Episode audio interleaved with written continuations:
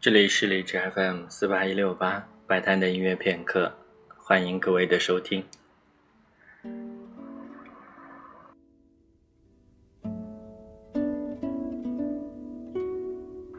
啊，今天比较难得把片头以前用的这首《月光》的吉他改编版，差不多是完整的听了一遍。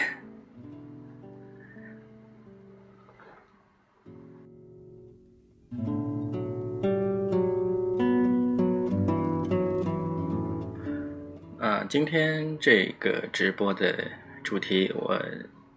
想着做了一个变化，就是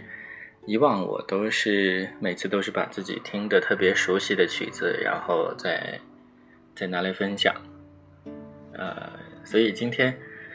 有个想了一个其他的一个主题，就是要不然换一首我自己也没听过、不熟悉的曲子。然后一起来听一下，看看是什么样的一个感觉。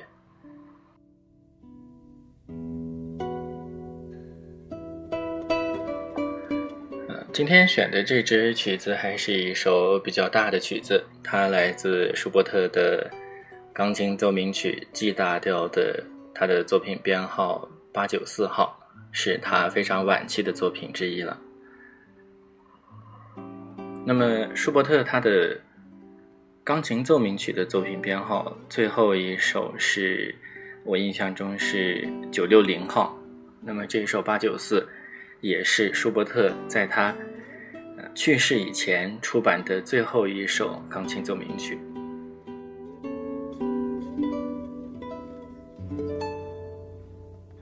以前在节目当中曾经也说过一下，就是舒伯特他的很多作品，在他生前都没有办法出版，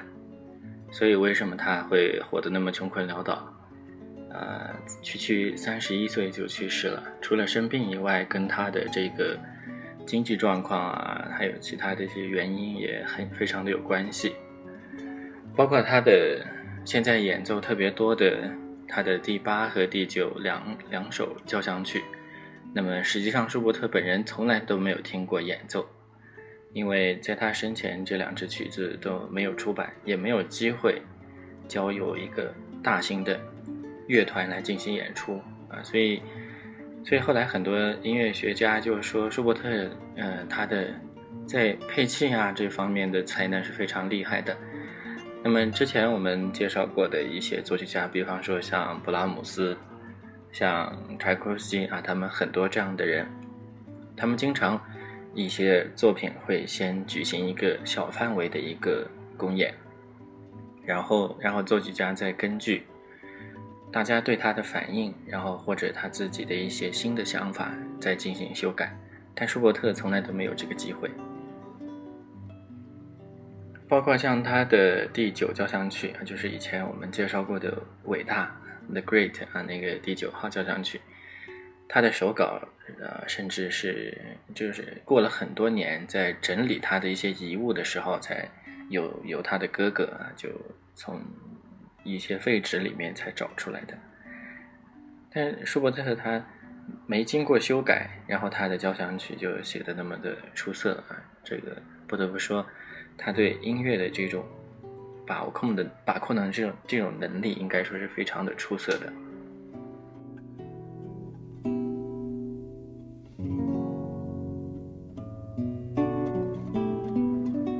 说到修订作品，我忽然想起了一个作曲家，也是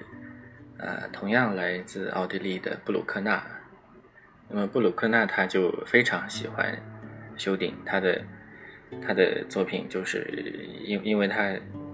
个人好像有点没自信啊，他经常就听朋友的意见，然后听乐评的意见进行一些修订，呃，改来改去，但有的时候他最后还是会坚持他自己的版本。那么还有像西贝柳斯的小提琴协奏曲啊，之前介绍过的那一首也是，呃，我们现在听到的是后来西贝柳斯的一个修订版，因为原来的那个版本。技巧更难，当时认为是无法演奏的，所以后来西贝柳斯他修订的这个版本，好像在技术难度上是要是要是要容易一些。但这个版本也由一家瑞典的唱片公司啊，有那个呃当今的超级大师啊卡瓦克斯也演出过，他应该是一九一零年的原始版本。呃，比现在我们听到的这个版本要多出几分钟的长度，也是后来修订的结果。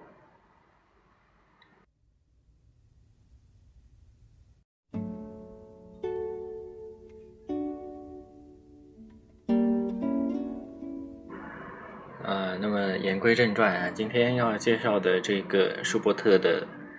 G 大调钢琴奏鸣曲，因为我。定定下了这个题目，但是我自己也没听过啊，就想还是保留着这个听新曲子的这这个新鲜感。呃，同时它的背景资料我查了一下，那么维基百科上说这首曲子的完成时间是在一八二六年的十月，就是在贝多芬去世的前一年。贝多芬是在一八二七年去世的。那么舒伯特他自己，在一八二八年也就去世了。那么这首曲子，舒伯特并没有给他加上一个标题，在出版的时候，由出版商给他加了一个幻想曲的标题。那么这个出版商他的意思是，呃，这个标题是针对这首奏鸣曲的第一乐章，那么它起了这样一个幻想曲，但这个，呃，这个幻想曲的这个说法也不是特别的流行啊，嗯，大家叫它还是就叫 G 大调钢琴奏鸣曲，或者就用它的编号啊八九四号来进行称呼。那么这首曲子后来舒曼对它有一个评语，认为它是在。舒伯特的所有钢琴奏鸣曲当中，从形式上以及从他的构思上，都是最完美的一部。这首曲子演奏的时长也是比较长的，呃，那么标准的演奏长度的话，大概是三十五分钟，算是一个非常大型的一个奏鸣曲了。比较有意思的就是舒伯特他本人的手稿上面。关于这首曲子，他写下了几个字：“专为大钢琴创作的奏鸣曲。”这个这一点有一点像，呃，贝多芬的那个我们说的那个锤子键琴奏鸣曲啊，它也是为一个当时比较新的一个乐器，演奏能力比较强的一个乐器来来专门谱写的。好像现在，呃，键。钢琴琴键最多的应该就是贝森多夫的大钢琴，它低音部多了好几个键，所以这个也是也是一个算是乐器方面的一个发展。那么下面我们就一起来听一下舒伯特所遗留下来的这一首钢琴奏鸣曲。嗯，同时他这首钢琴奏鸣曲它。哎，刚才断了一下。舒伯特的这首钢琴奏鸣曲，他为的是当时的大钢琴创作的。那么，我就想起了现在有很多的一些专辑啊，就是比方说肖邦作品作品集，那么他有用的是肖邦当时的时代乐器，就是肖邦那个时代的钢琴。那么肖邦他自己好像是比较喜欢用普莱耶尔牌的钢琴。呃，波兰的一家唱片公司出的一套专辑里面，那么里面的那些钢琴家，他们用的就不是现在的这些音乐家习惯用的，比方说雅马哈呀，还有贝森多夫，还有像用的最多最多的应该就是斯坦威，他没有用现代钢琴啊，用的是肖邦那个时代的钢琴，这个也也也是一个比较有意思的一种，呃，听起来会比较新颖的这样一种声音。同时，舒伯特的这一首，呃，在他的钢琴奏鸣曲里面，他的序号是第十八号。呃，前苏联的钢琴家斯维亚多斯拉夫里赫特认为这一首也是他最喜欢的舒伯特的钢琴奏鸣曲。呃，下面我们就一起来听一下。我也是第一次，相信很多很多来听这个曲子的可能也是第一次听到这个作品。下面就一起来听舒伯特的 G 大调钢琴奏鸣曲，作品编号八九四号。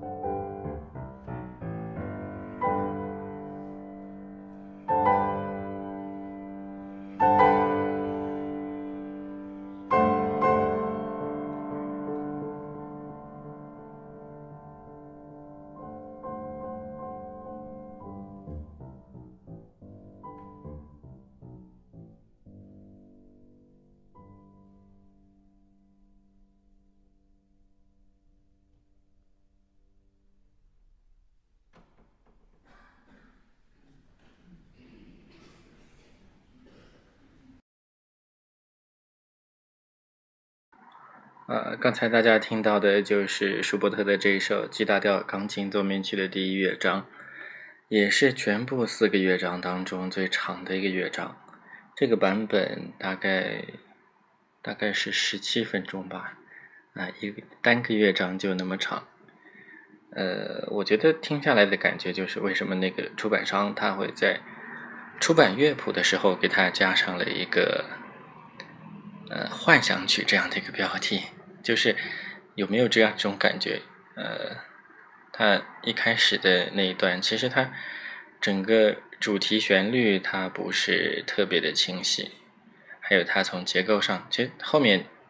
全部一个乐章听下来，还是就能发现它的这个呃前面的那个那个旋律，其实它是重复了很多次，我我没具体数，但起码是重复了有六次左右吧。它有一小点像一个，像像像一个回旋曲一样的这种这种结构，呃，但是在听的时候，我也会想起，就是像贝多芬的《月光》，它的第一乐章也是有一点这种，就从结从结构上来说，并不像海顿，并不像莫扎特他们那么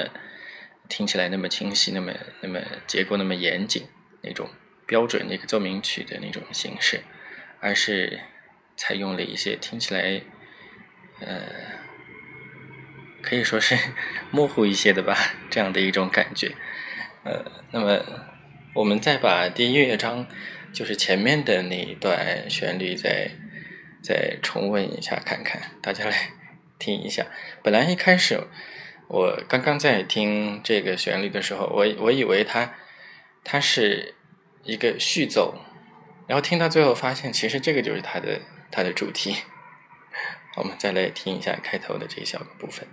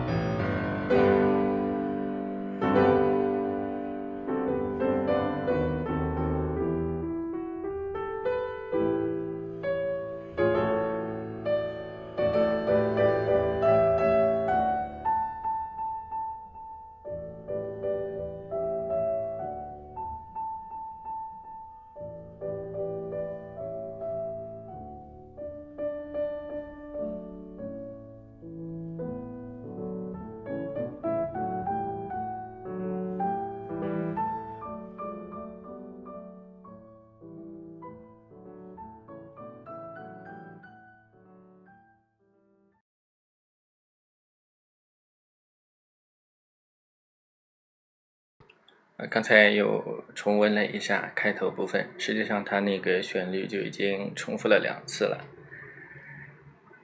啊，反正给我的感觉就是，一方面它有有一点像贝多芬的晚期奏鸣曲的那种气质，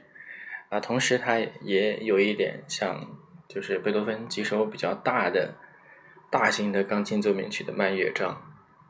呃，但实际上第一乐章在接近尾声的那里，他用的那些素材、用的手法，呃，最像最像的，我觉得还是他自己的。钢琴的即兴曲，呃，下面我们再来接着听第二乐章。第二乐章的速度是行板。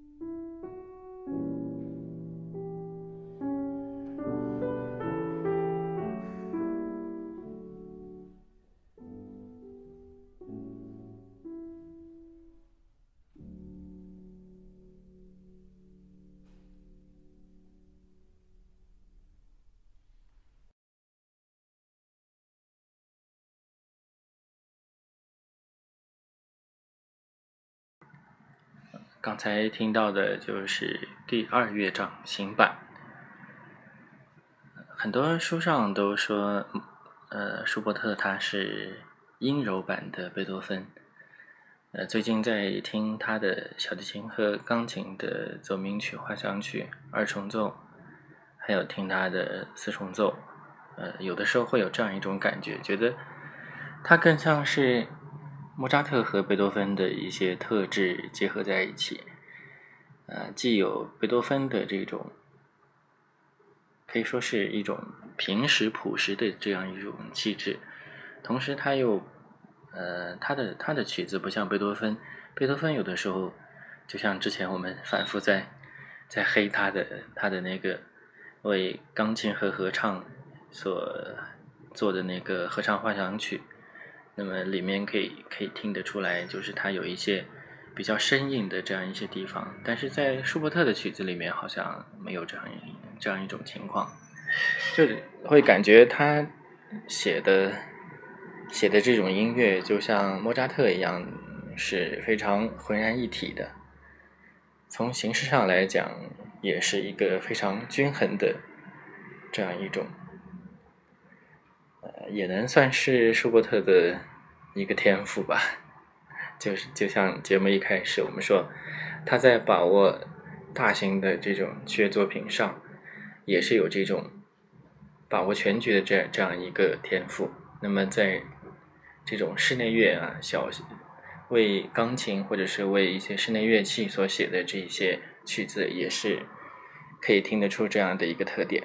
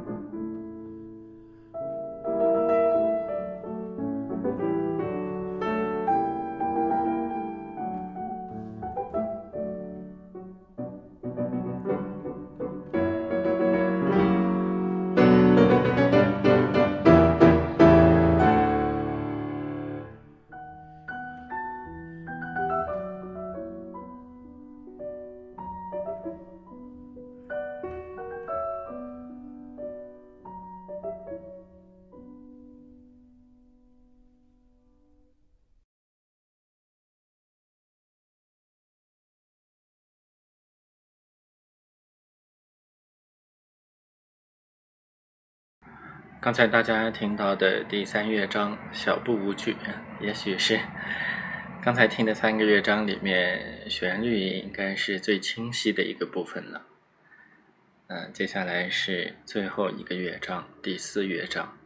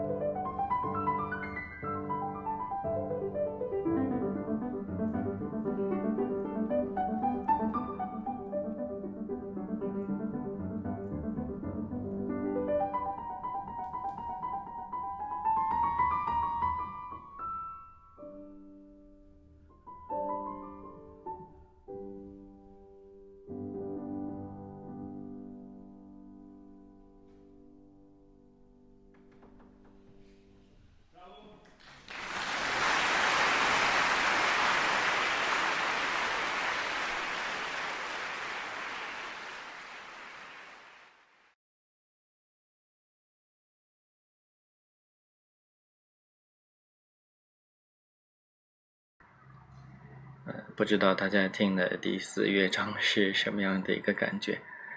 呃，我觉得第四乐章就有那种很明显的舞曲的感觉，从它的拍子上面，从它的旋律上面，然后还会觉得这个比较像民间音乐那种。但在舒伯特在里面做了很多节奏啊，呃，还有很多转调啊这样的一些变化，所以这个虽然它素材用的可能不是。呃，特别的多，但是听起来还是会有不一样的这种听感。啊，因为这个是一个现场录音，所以在最后演奏结束啊，可可以听到有人叫了一声“布拉翁”啊，啊，然后就开始疯狂鼓掌了。这个曲子就是可能这样一遍听下来不会不会，就除了第四乐章以外。其他三个乐章可能听完不会留下一个非常明显的这种非常清晰的一个旋律的这样一个印象啊，但是可能会留下一些感觉啊，像像大地说的，觉得好柔和啊，或者是前面觉得啊有一种田园气息也好，或者是一种幻想的感觉也好，这个就是。呃，同时也是我的第一次听这个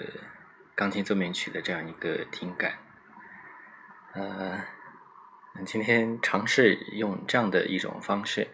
来来一起听的一个新的一个曲子。不过这个曲子就特别大啊，所以可能可能有的时候不是很能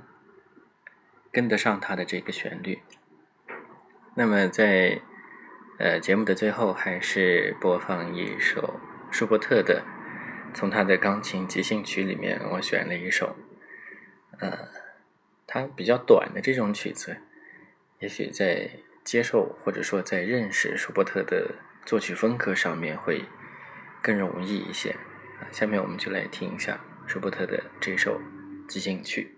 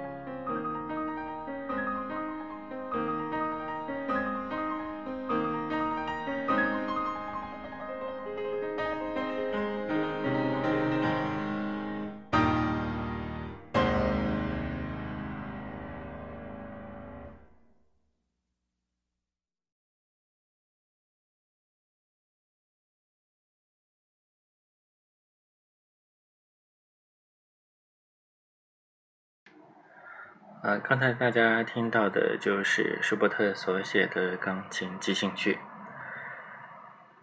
那今天的节目主要就是播了两首舒伯特的钢琴作品，一个是他的 G 大调钢琴奏鸣曲，一个就是刚才大家所听到的钢琴即兴曲啊，当然是他两两组即兴曲当中选了一首来播放的。今天所放的这首 G 大调钢琴奏鸣曲。呃，前面说了一下，他是前苏联的钢琴家斯维亚多斯拉夫里赫特最喜欢的舒伯特的作品。那么，呃，里赫特他本人在演奏这部作品的时候，采用的是非常慢的速度。他的第一乐章演奏的非常慢，那么。呃，李赫特演奏的时长大概是在四十多分钟，四十五分钟左右。他标准时长的话，大概是三十五分钟左右。在五十年代，古尔德曾经到苏联去访问演出，那么他就说到了这样一件事情，就是当时他在莫斯科音乐学院听钢琴独奏会，那么当时的演奏家就是李赫特。里赫特就说他他要演奏舒伯特的一首钢琴奏鸣曲，那么当时古尔德他心里就就在想，舒伯特的钢琴奏鸣曲特别的冗长，他觉得他忍受不了舒伯特这种呃非常繁复的这种这种曲子，他就打算听一会儿就走了。结果一听里赫特的演奏，然后他就觉得。虽然还是那么那么冗长的曲子，但是被利赫特处理之后，就觉得它的内在结构是，呃，给他留下了非常深刻的印象。然后古尔德就就一直一直非常专注的把整个曲子听完了。我我觉得古尔德说的很有可能就是利赫特演奏这一首舒伯特的。G 大调钢琴奏鸣曲也是舒伯特的第十八号钢琴奏鸣曲。啊，那么今天所有的曲子就放完了，祝大家晚安，我们下次再见。